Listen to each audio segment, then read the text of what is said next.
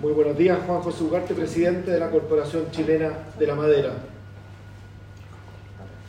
Estamos viviendo días difíciles, estamos de luto, vecinos que han fallecido, pilotos, mecánicos de aeronaves, personal de cuerpo de bomberos, producto de esta ola de incendios que está afectando a la zona macrosur. Por lo mismo, esta reunión de coordinación para poder fortalecer todas las capacidades nacionales en el combate de incendios y al mismo tiempo avanzar en los temas de precaución y previsión para que no sigan estas ocurrencias. Es muy importante fortalecer los elementos de combate, pero doblemente importante que no nos sigan prendiendo.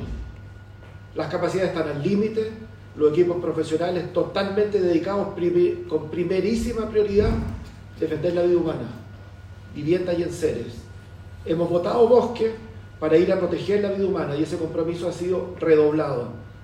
Y al mismo tiempo le hemos solicitado a la ministra del Interior el de poder fortalecer las condiciones del estado de excepción por catástrofe.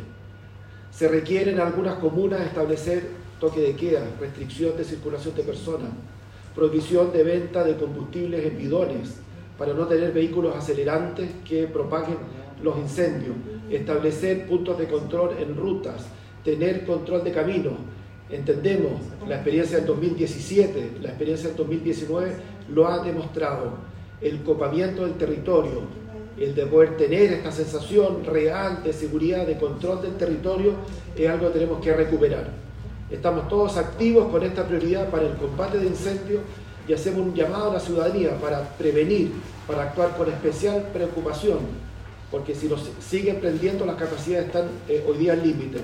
Salimos satisfechos de la reunión en coordinación de combate y al mismo tiempo esperamos con mucha expectativa que la instalación del estado de excepción cumpla con el estándar para generar las condiciones de seguridad para prevenir futuros incendios.